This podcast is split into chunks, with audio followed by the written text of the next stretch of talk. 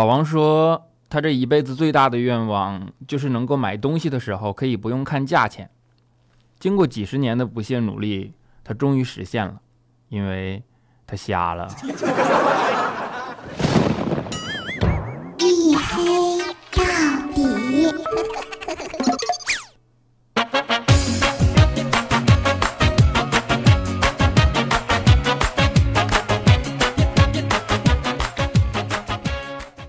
各位，欢迎收听，这里依然是由喜马拉雅没有赞助为您独家免费播出的娱乐脱口秀节目《一黑到底》啊！苦闷的周一，希望有我能够陪伴你们，我就是你们的隐身狗六哥小黑。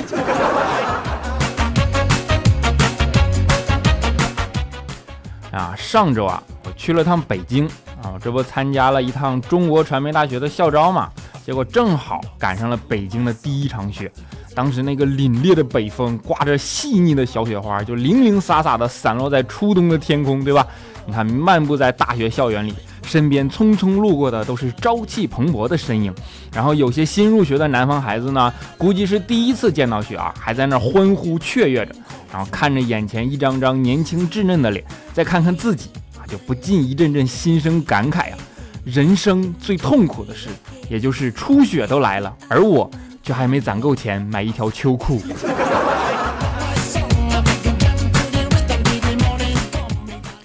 这不雪花稀稀拉拉的洒了一天嘛，也没有停的意思啊。等到第二天我离开的时候呢，放眼望去啊，视线所及之处都已经覆盖上了一层厚厚的雪。然后远处停着的车呢，也像是穿上了一件件白色的衣服，一排一排的停在那儿。北方这个时候的冬天啊，其实最苦的就要数那些开车的了。你看，不但雨雪路滑，然后早上起来还要拿着扫把就吭哧吭哧的把车上的积雪都扫干净了，对吧？要不然你看不见。我那天我一大早上去坐车的路上嘛，就看见一个哥们儿啊，哈着白气，然后嘴巴里哈着白气，对吧？手里拿着扫把，哆哆嗦嗦的，就一点一点小心翼翼的把面前车上的积雪都扫了个干干净净。然后一摁钥匙啊，旁边的车响了。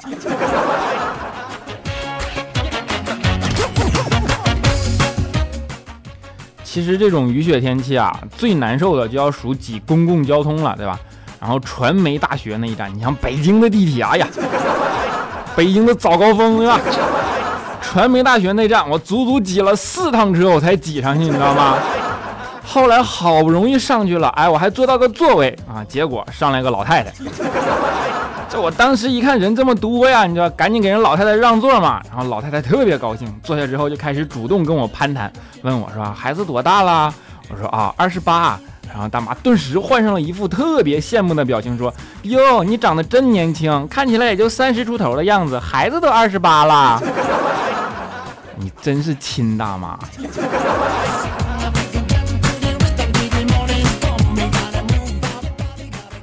后来痛苦的坐完地铁啊，终于挤到了火车站，然后去排队换票进站嘛。也排在我前面的呢是个少妇，身材婀娜，面容姣好。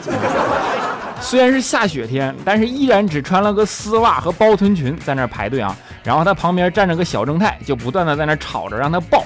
那少妇一直缄默不语嘛，然后任由旁边的小孩大吵大闹。后来小正太闹急了，就见他妈不理他呀，于是就威胁他妈说。妈妈，你要是再不搭理我，我可扯你裙子了哟！当时听到这儿，我就实在看不下去了，于是我义正言辞的跟那少妇说：“我说你说啊，小孩的东西就不能惯他，你就不抱他，我看他敢不敢扯。”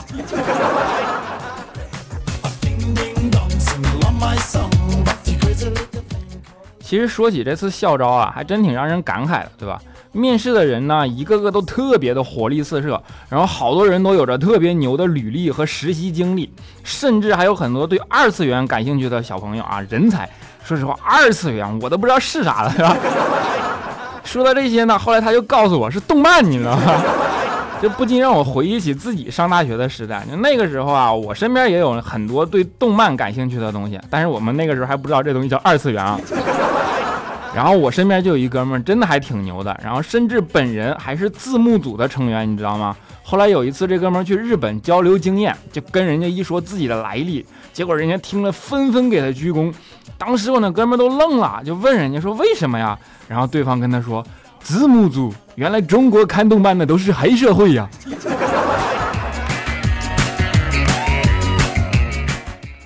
不过要说现在毕业的孩子啊，其实跟我们那个时候微微有些不同，可能是成长时代和物质生活导致的吧。我们那个时候找工作呢，最关心的都是发展前景啊、待遇什么的，而现在的孩子关心的则都是什么工作时间有没有保证啊、有没有充分的假期啊这些。甚至还有一个人问我，光棍节是不是能休半个月假？当时都给我问懵了，我就问他，我说为啥光棍节要休半个月呀？他说，你看啊，十一黄金周休七天，那双十一不就应该是两个黄金周吗？我竟无言以对呀。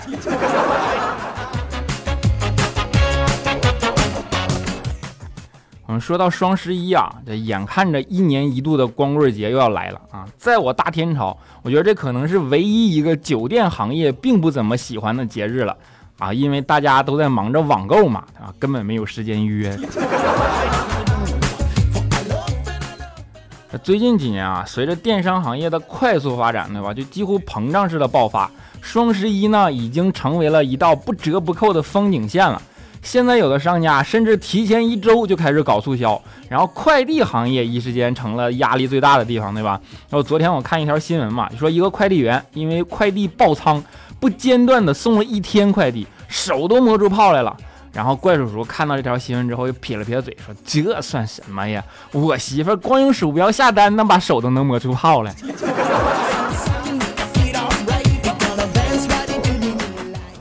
不过我们不管怎么说啊，光棍节那毕竟还带个光棍嘛。一提到光棍，难免大家都有一颗躁动的心，对吧？比如说李孝钦，是吧？前两天啊，肖钦一直苦苦经营的一个女神啊，忽然给肖钦发微信说：“哎呀，我现在脱光了，你赶紧来我家。”肖钦一听，当即就从床上蹦了起来，提上裤子就朝女神家飞了过去。啊，结果到了女神家，一开门啊，看见女神拉着一个帅哥的手，一脸幸福的跟肖钦说：“哎呀，我终于脱光了，那这是我男朋友，介绍给你们认识。”哭了三天。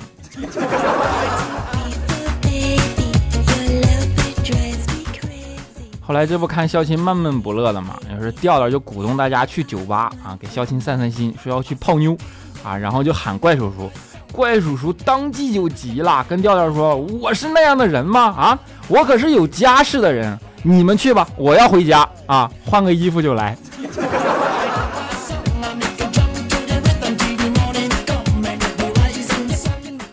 其实我跟你们说啊，不怪李孝钦找不着女朋友。他那抠的，你知道吧？肖钦真可谓是情路坎坷啊，一路走来呢。上次我问他，我说肖钦啊，你还记得你的初恋吗？啊，结果肖钦听了，默默的点了一支烟，然后四十五度角仰望天空，给我讲了一个缠绵悱恻的爱情故事，从小学开始，一直到毕业工作，细节传神，绘声绘色啊！我听完之后，不仅叹了口气，说。你他妈小学的事儿都记得那么清楚，你上个月借我的钱你怎么就不记得了呢？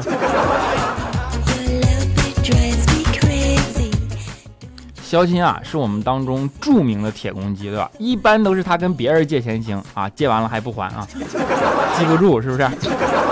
别人跟他借呢，那就基本没门，对吧？上次有一次我也急了啊，我也应急啊，想跟肖钦借点钱啊，结果刚跟他说完之后，忽然问我，说你喜欢范冰冰吗？我当时想也没想啊，我就回答了一句，我说喜欢啊。然后结果这货说，那这钱我不能借给你，我也喜欢他呀，咱俩是情敌。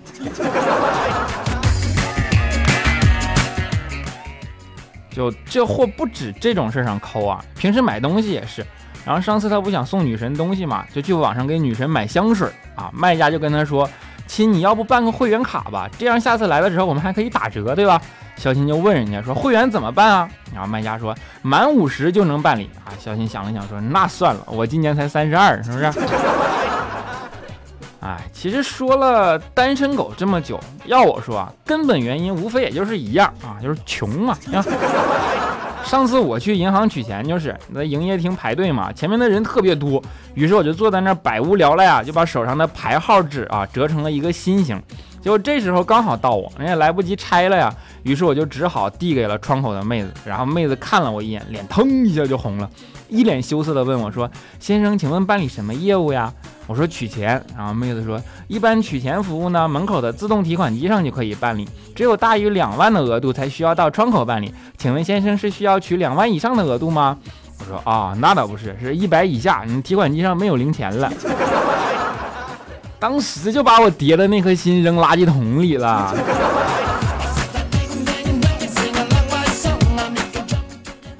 其实现在想想啊，人一长大了就是这样，对吧？要不得不面对社会上的那些种种现实。其实什么都要用钱来衡量啊，不像小的时候，虽然穷，但是却很容易满足又很开心，对吧？我上高中时候就是两块钱一小时的网吧，那通个宵我都能满足好几天，你知道吗？啊，那个时候电脑还是个新鲜玩意儿呢，对吧？家长为了怕耽误孩子学习啊，基本上都极力禁止。我老爸就是每次都突然来网吧插，然后好几次都被抓着。那还好我长得结实。后来我学尖了，我就找了一个特别隐蔽的地方，在学校附近的一个居民楼里。真的，从此果然再没被抓到过啊！直到有一次，我跟另一个网吧的同学正在那视频呢，结果正好赶上他们那里被家长围堵。然后几分钟之后，我爸忽然出现在画面里，通过摄像头跟我两眼相对，那是有生以来最难忘的一次挨揍啊！还好长得结实，要不然早打散架了，你知道吗？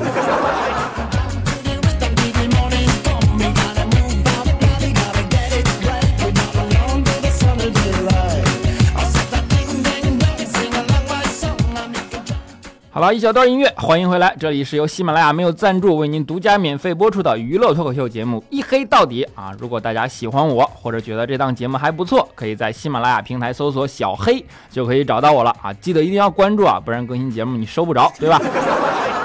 当然还可以在新浪微博和微信公众平台搜索“这小子贼黑”啊，贼是贼喊捉贼的贼，有什么想说的话都可以留言给我，会在看到的第一时间回复大家啊！当然什么时候看到我也不敢保证，对不对？还可以加入我们的 QQ 粉丝群四五九四零六八五三以及幺四二七二八九三四五九四零六八五三以及幺四二七二八九三啊，欢迎加入，我们一起嘚瑟哟！啊，另外友情提示，本节目虽然没有赞助，但是开通了打赏哟。好了，下面让我们来看一下上一期节目的听众留言啊。首先恭喜我们的吴灰灰啊，沙发君吴灰灰，他的评论是是不是第一？哈，是没错。啊，接下来是我们的蒋彤彤啊，他说：“我去，不是我的啊，就差一步啊。”然后是我们的小黑渐渐啊，评论说：“其实我一直想把初评都给你啊，结果就做到了。我怎么感觉到了浓浓的要负责的节奏呢？” 然后是我们的醒梦二零幺幺零评论说。十七分钟就九十多楼，伤不起啊！小黑你好帅，你好帅，你好帅！重要的事说三遍。你看我就喜欢说实话的人，么么哒啊！我们的黑社会小少年评论说：天冷了，黑哥注意保暖哈！我是北方的，北方的天冷而且干燥，那嘴皮子都一层一层的脱呀。是你那是脱皮还是脱壳啊？我们的 L I N 点评论说：帝王承包三百楼，包工头你好。然后是我们的 A C E 喵酱啊，评论说：“我三年蹲守你不更，小黑你来，我们俩谈谈。”我说：“蹲守，我每次看到这个词儿，怎么总有一种扫黄的错觉呢？” 然后是我们的加班小妹啊，评论说：“啊，先来点赞，今天没戴耳机，上班听节目，怕领导找我麻烦，一会儿加班再听哈。”，啊希望他能为你的加班过程带来一丝丝的陪伴啊啊，么么哒。好，我们的肉丸子八啊，评论说为了听一黑到底笑懵了，结果手一抖，iPad 掉地上摔碎了，碎了碎了碎了。你赔你赔我！你看多浓的气场。看来以后温馨提醒里，除了听节目不能吃饭，还要不能玩易碎电器啊。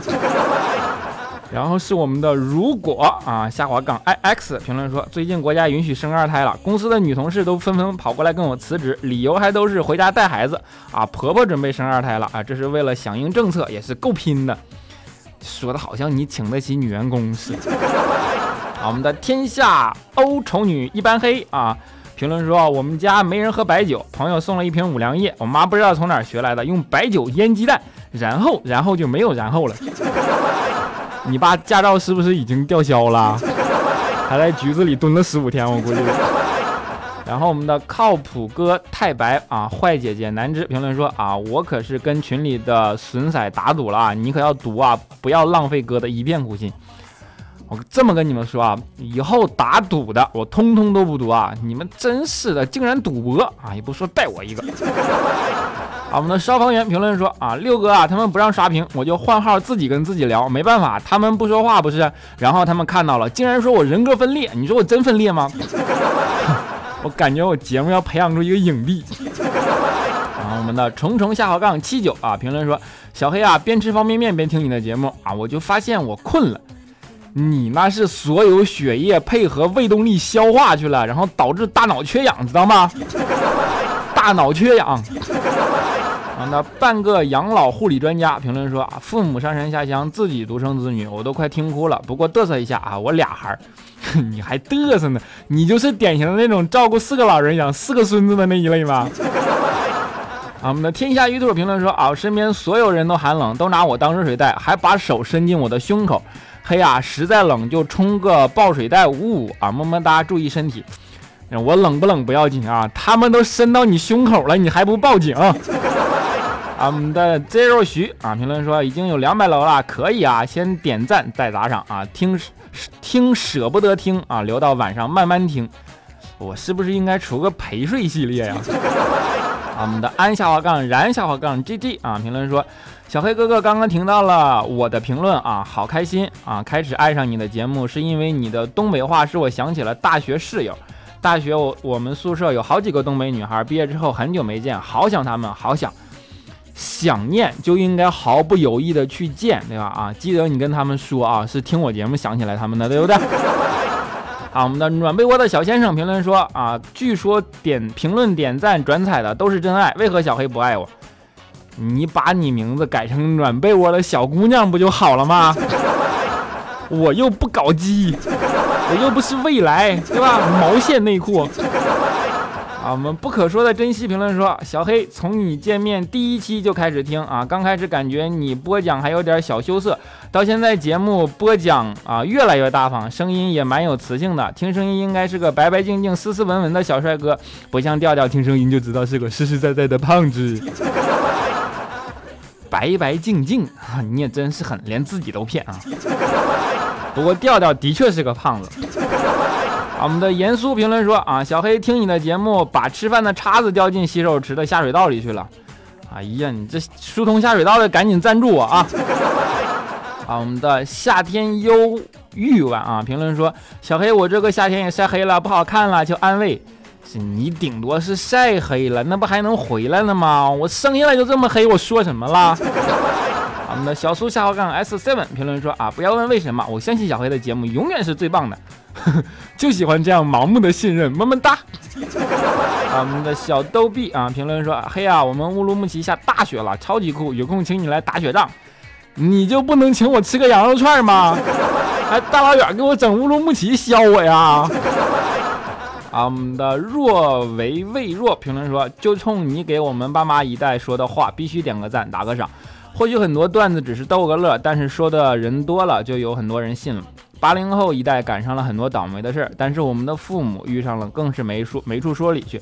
改变不了大时代呢，但是有很多八零后在这个时代也创造了自己的辉煌，只看你怎么过，怎么想。啊，煽情一点哈。段子其实并不是只单纯为了逗乐，对吧？我们只是通过笑的方式来表达对这个世界的思考啊，是一个有深度的人啊，并不肤浅啊。啊，我们的包子铺下号杠怡宝评论说啊，小黑小黑，我下周就要考试了，你念我一次评论行不？万一我一高兴一激动我就考得特别好呢，你就做了一件大善事啊，到时候我每天拿辣条孝敬你好不好？么么哒啊。真大方，都出动辣条了。你考试顺利啊！啊，我们五五五脸啊，评论说小黑啊，今天第一次听你节目，本来吧就在喝中药调理身体，就拉肚子，本来吧一天也就两三次，你知道今天听你节目，哎呦我去翻倍了，痛并快乐着呀！喜欢你的声音，支持你要么么哒。你先别快乐了，你赶紧去医院吧。啊，然后我们最后一位是一袖清风啊，他评论说。六哥，我又来了。出门打工，单身狗一枚。希望片尾能带来一首许巍的《故乡》，谢谢，么么哒。好，今天的结尾曲目就为大家带来一首许巍的《故乡》啊。愿每个只身漂泊在外的人，痛了、累了、困了的时候，想起他，心里还能够有一些一丝丝的慰藉。今天的节目就是这样，我们下周一不见不散。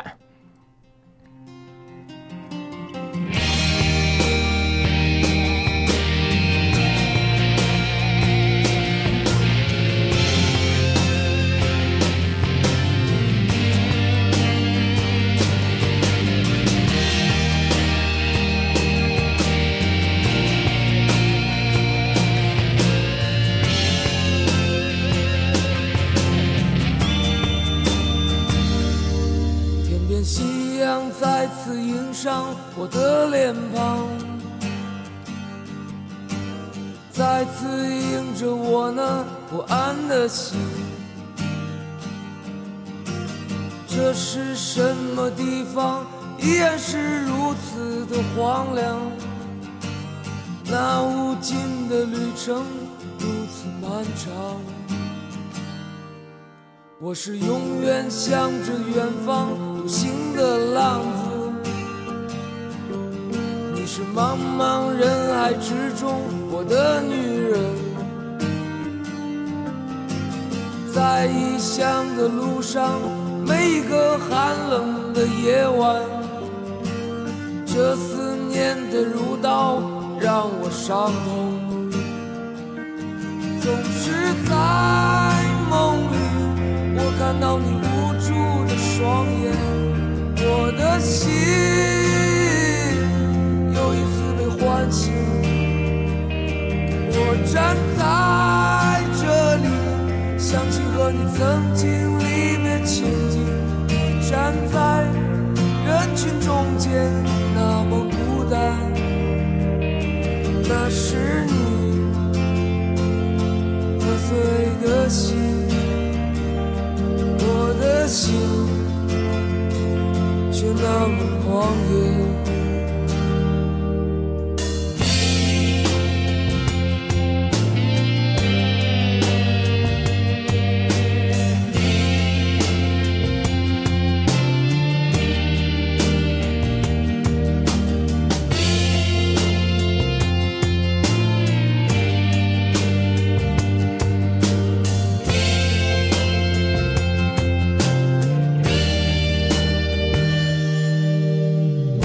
我的心里永远是故乡